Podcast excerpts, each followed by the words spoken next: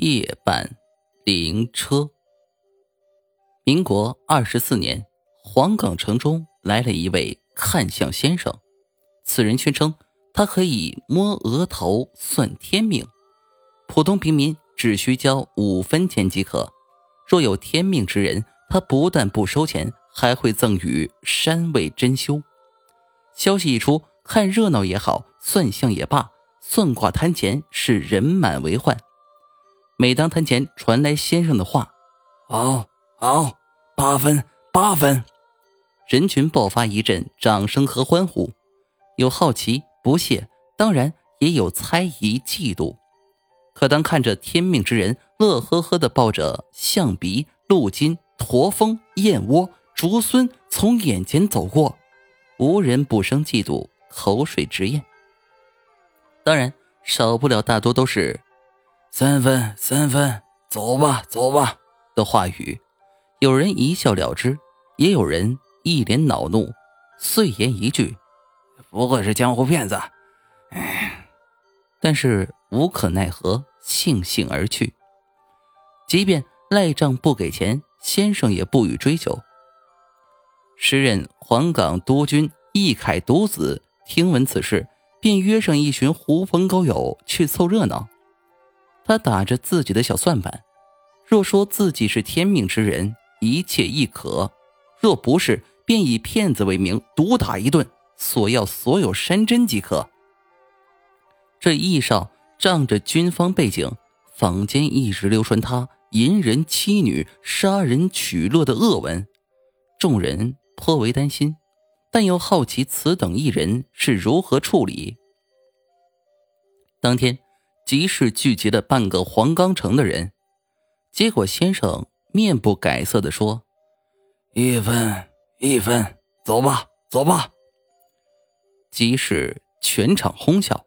要知道，看相三日以来，城东打铁的张傻子都有二分。易少勃然大怒，对着看向先生的脸直接抽了一马鞭，而这一鞭子抽下去，惊呆了所有人。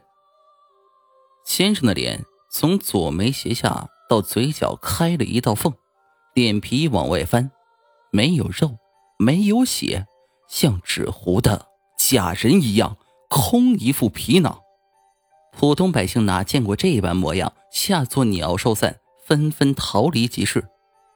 亏得一少杀人饮血，练就一副铁胆，他喝住正欲逃离的几名同党：“这厮必是哪路妖人做的人偶吧？”光天害人，你们和我拆了他，算是替天行道了。这钱财美味，当做老天的奖励。在他呵斥下，几人一拥而上，开始徒手撕扯人偶。人偶也不反抗，嘴里反复重复着几句：“一分一分，走吧，走吧。”易少恼羞成怒，掏出手枪，正欲把人偶打个稀烂，只见人偶。脸色一变，露出獠牙，血口大张。该死，该死！话音未落，双臂如长蟒，卷起几人，遁地而去。督军易凯听闻爱子被妖魔卷走，大惊失色，连忙派人在摊布前掘地数丈，但未见任何人影，只得张贴告示，重金向高人求救。夜过三更。黄冈城下四下寂静，只有一大惊人丁默一人巡游。深夜无人，但他路过集市时，却听见几分声响。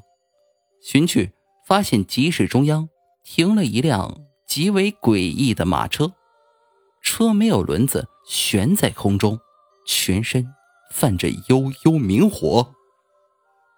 而车前默默排着一队人。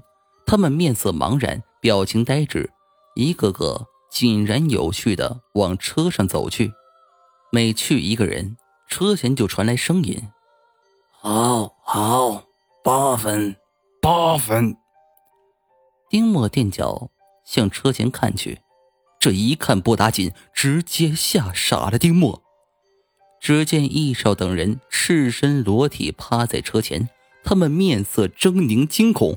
似乎被什么异物吓到，他们的双眼已被镂空，脖子上拴着马绳，身上全是胳膊粗的外翻疤痕，浑身通红，像是被扒了皮的老鼠一样。等到最后一人上车，马夫扬起了鞭子，抽打在易少身上。一分一分，走吧，走吧。易少等人匍匐拉着马车，向城西渐渐消隐而去。回过神来的丁默直奔督军府，向易凯报告。易凯连忙派兵沿城西查看，果然。在距黄冈城以西二十里处，发现了这几十具人的尸体，其余几十人均被吸干精血而亡，而易少等人则被剥皮开肚，生生虐死。见此惨状，易凯吓得一头倒在地上，落下重病，两日过后不治身亡。